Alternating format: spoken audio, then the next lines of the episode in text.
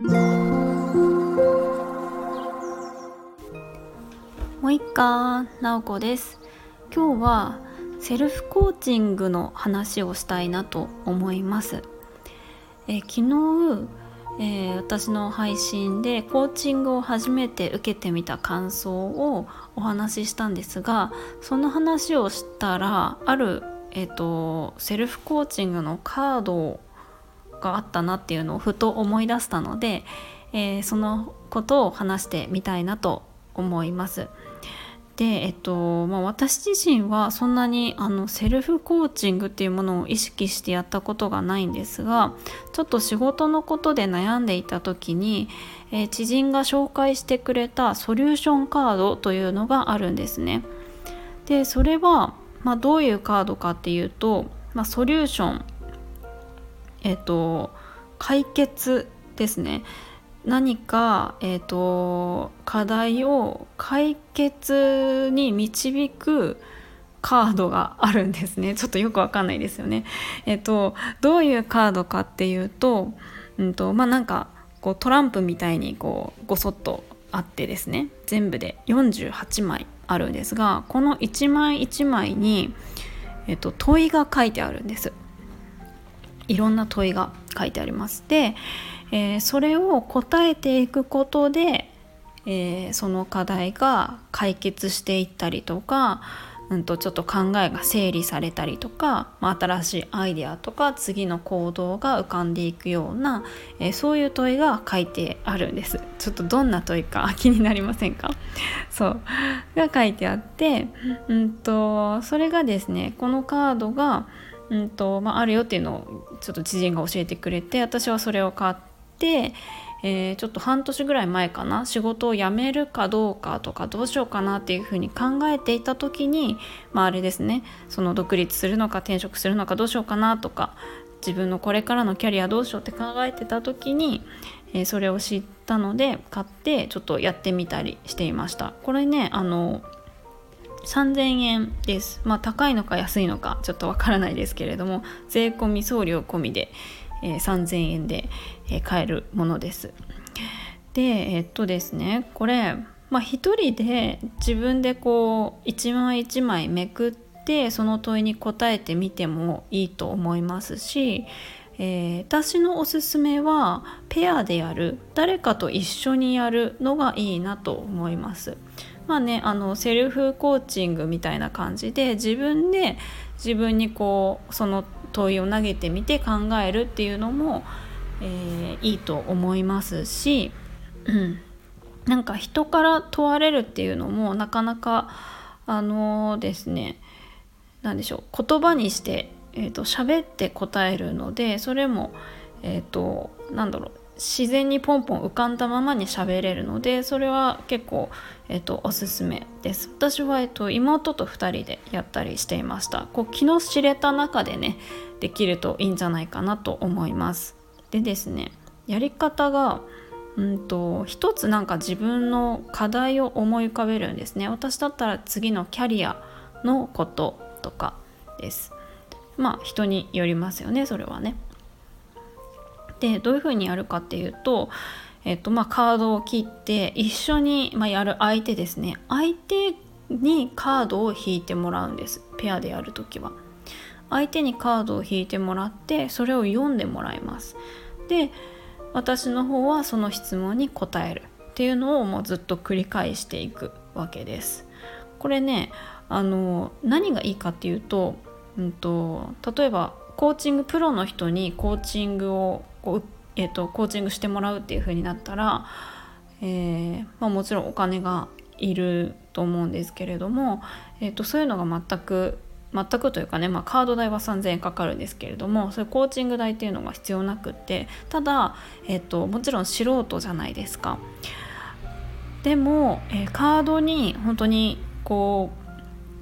う問題が整理されるような問いが書いてあるのでこう誰でもこう聞き手のスキルみたいのが問わないっていうのがすごくよくって、えっと、カードをめくるそれを読むだけで結構いい質問が書いてあるので、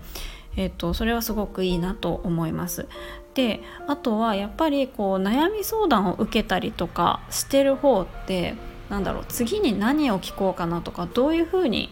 えっ、となんかこう答えればいいかなって結構考えると思うんですね。でも、えー、このカードに問いが書いてあるので聞き手がもう聞くことに集中できるんですよね。もううんうんみたいな感じで次何て言おうかなとか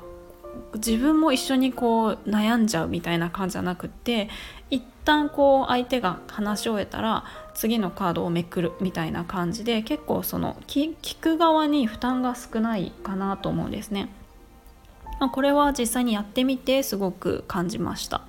もうひたすら聞いてればいいっていう感じでまあ聞き手はねそんなあの本当に需要的にあのいろいろ口出しせずにひたすら聞くっていうところは大事だと思うんですけれども、えー、そんなカードがあるんですね。っていう感じで、まあ、2人でやっていくと、まあ、48枚あるのでね一気には もうちょっと無理だと思うんですけどまず10分ぐらいやってみるとか、えー、5枚だけやってみるとかそういう感じで、えー、やってみるといいんじゃないかなと思います。でまあ最後に例えば、えーと、聞き手の方が感じたことを最後に言ってもらうっていうのもすごくいいんじゃないかなと思います。ちょっとやってみようかなこの配信で。うんこのカードを切って適当に1枚選んでみる。あ待って。えっ、とあれですね。私だったら何について考えようかな。暮らしかな。暮らし？よりなんか自分に合った豊かな暮らしがしたいなという感じで、えー、思ってます。それに対してじゃん、えー、問いを読みますね。今この状況でそれがあれば一本一歩前進するのに役立つものは何ですか？ちょっともう一回言いますね。今この状況でそれがあれば一歩前進するのに役立つものは何ですか？